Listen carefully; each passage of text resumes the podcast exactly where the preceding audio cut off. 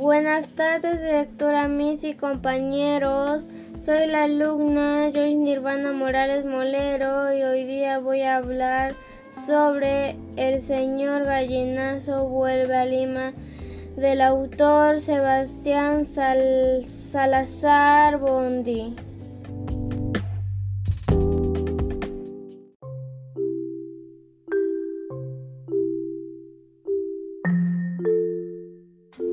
Opino que el señor gallinazo es un ave que no conoce los cambios que hubo en Lima, ya que volvió después de varios años y que Bautista es un niño que trabaja en basurales junto a su familia para así comer el pan de cada día.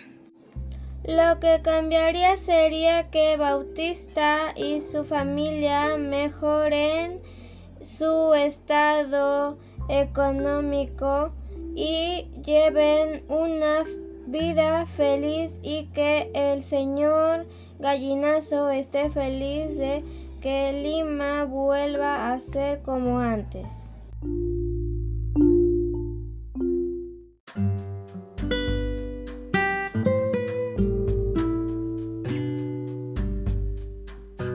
En el próximo cuento, Bautista y el señor Gallinazo viven una vida feliz al lado de gente buena. Gracias.